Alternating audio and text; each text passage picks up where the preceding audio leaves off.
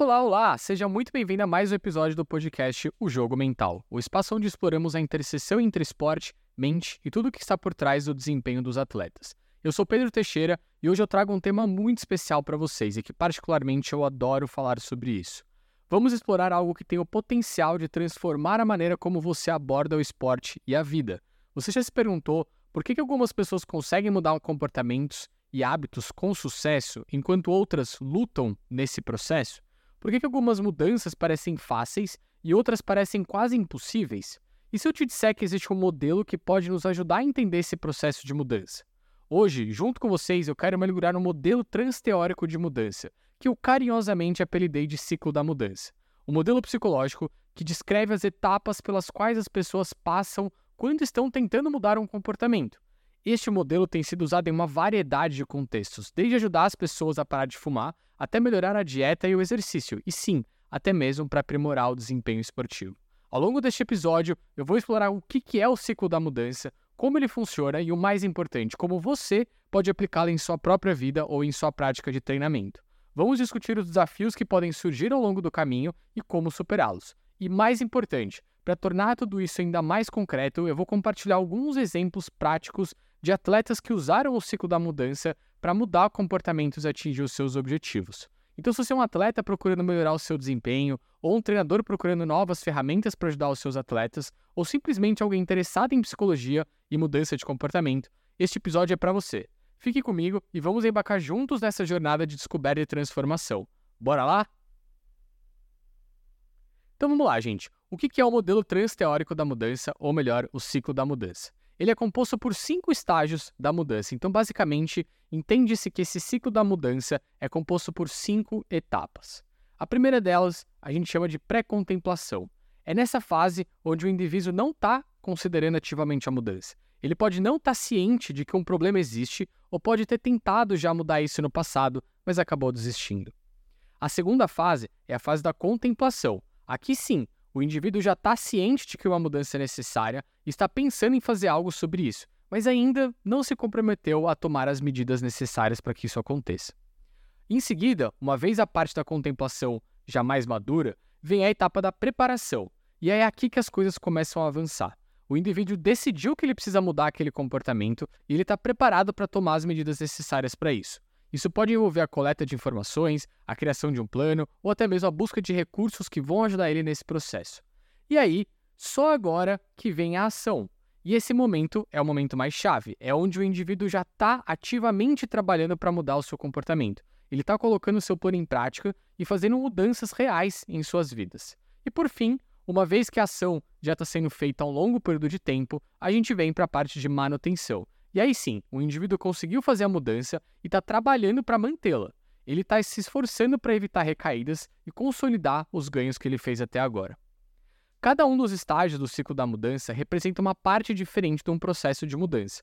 A transição para a fase de ação é geralmente recomendada quando o indivíduo passou sim pelas fases de pré-contemplação, contemplação e preparação. E aí sim ele está pronto para fazer mudanças concretas em seu comportamento. Por exemplo, já falando aqui no ambiente esportivo. Um atleta que reconheceu a necessidade de melhorar a sua dieta, já passou pela etapa de pré-contemplação e contemplação, ele pesquisou sobre a nutrição esportiva e desenvolveu sim um plano de refeições. Ele fez a parte de preparação. E só agora ele começa a agir em cima desse plano de refeições. É importante notar que a transição para a fase de ação ela deve ser uma decisão consciente e intencional do indivíduo. Forçar a ação prematuramente pode levar a uma mudança insustentável ou até mesmo uma recaída antes de uma ação que se consolide. E a chave está aqui. Se a ação for feita antes do momento certo, muito provavelmente ela não será bem sucedida ou será muito mais difícil para aquela pessoa. Isso ocorre porque a mudança de comportamento não é apenas sobre a ação em si, mas também sobre a preparação mental e emocional para essa mudança.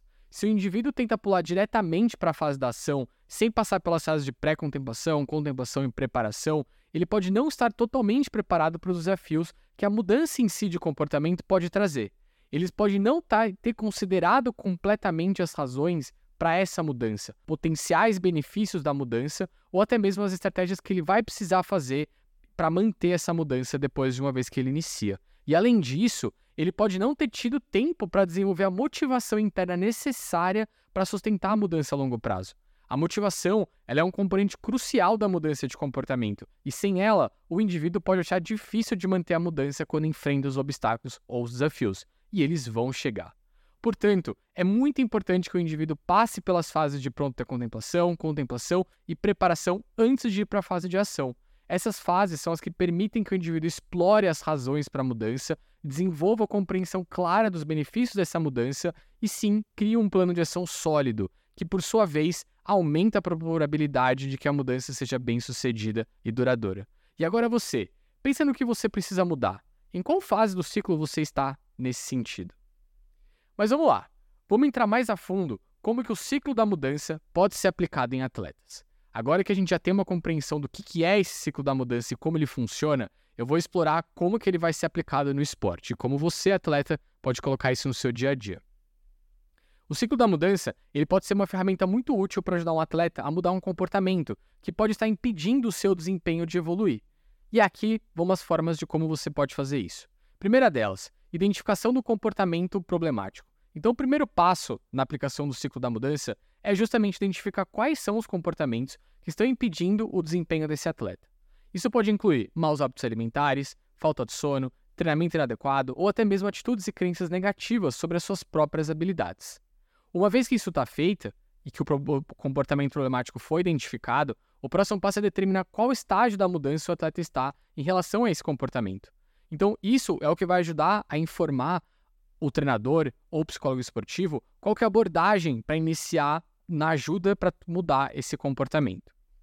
E aí sim, com base no estágio onde o atleta está, o treinador ou psicólogo esportivo pode então desenvolver as estratégias necessárias para ajudar o atleta a avançar para o seu próximo estágio. Então, por exemplo, se o atleta está na fase de contemplação em relação à melhoria da sua dieta, o treinador pode oferecer informações sobre nutrição esportiva e discutir os hábitos de uma dieta saudável para o desempenho esportivo desse atleta. E aí só aí sim que vêm as estratégias de mudança para serem desenvolvidas. O próximo passo é implementá-las e monitorar o progresso desse atleta. Isso pode envolver o estabelecimento, de metas, o acompanhamento do progresso e o ajuste das estratégias conforme necessário.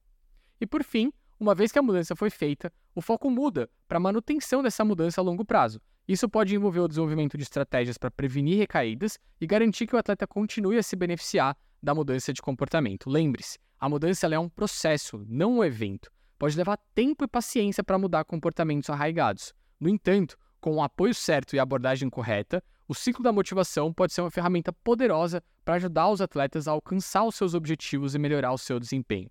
Deixa eu dar alguns exemplos práticos sobre isso.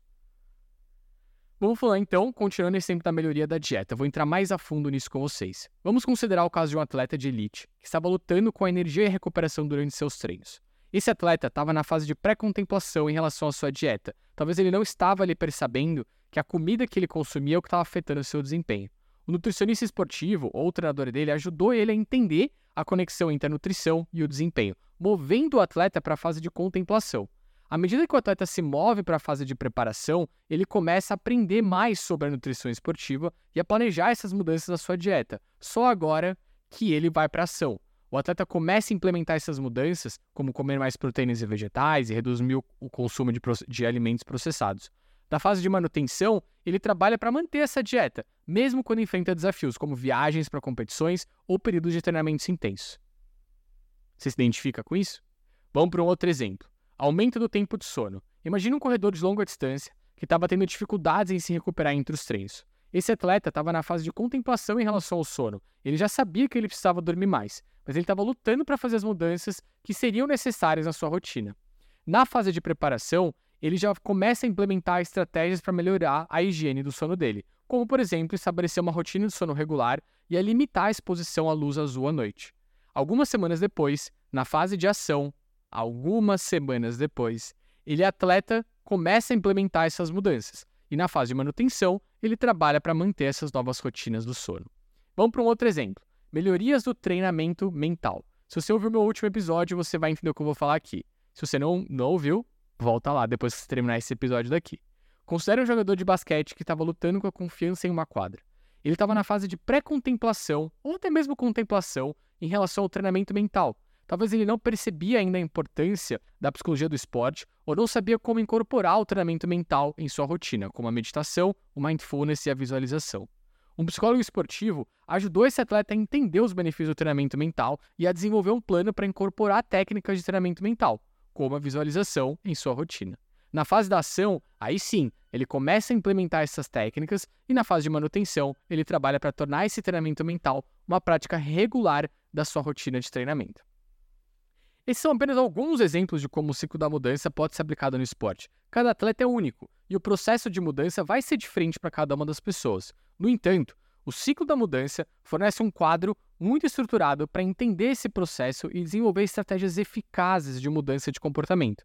Seja você um atleta procurando melhorar o seu próprio desempenho ou um treinador procurando ajudar os seus próprios atletas, espero que você encontre nesses exemplos úteis. E é isso aí, pessoal. Reflita como essa técnica pode ser aplicada em sua rotina. Isso pode te motivar a dar um próximo passo e avançar na sua carreira esportiva. Espero que você tenha encontrado algo útil nesse episódio, algo que possa aplicar em sua própria vida ou na prática de treinamento. Lembre-se, a mudança é um processo, não um evento. Com as ferramentas certas e a abordagem certa, você pode sim fazer as mudanças positivas e duradouras. Se você gostou desse episódio, considere deixar um like e siga o canal na plataforma que você está ouvindo. Isso realmente me ajuda a alcançar mais pessoas e ao continuar trazendo conteúdo de qualidade para vocês. E claro, compartilhe com quem você acha que pode se beneficiar também de ouvir esse episódio. Vocês me encontram no Instagram como Pedro A. G. Teixeira e no Twitter como O Jogo Mental. Então é isso. Mantenha-se saudável, mantenha-se forte e lembre-se, a saúde mental é tão importante quanto a saúde física. Até a próxima.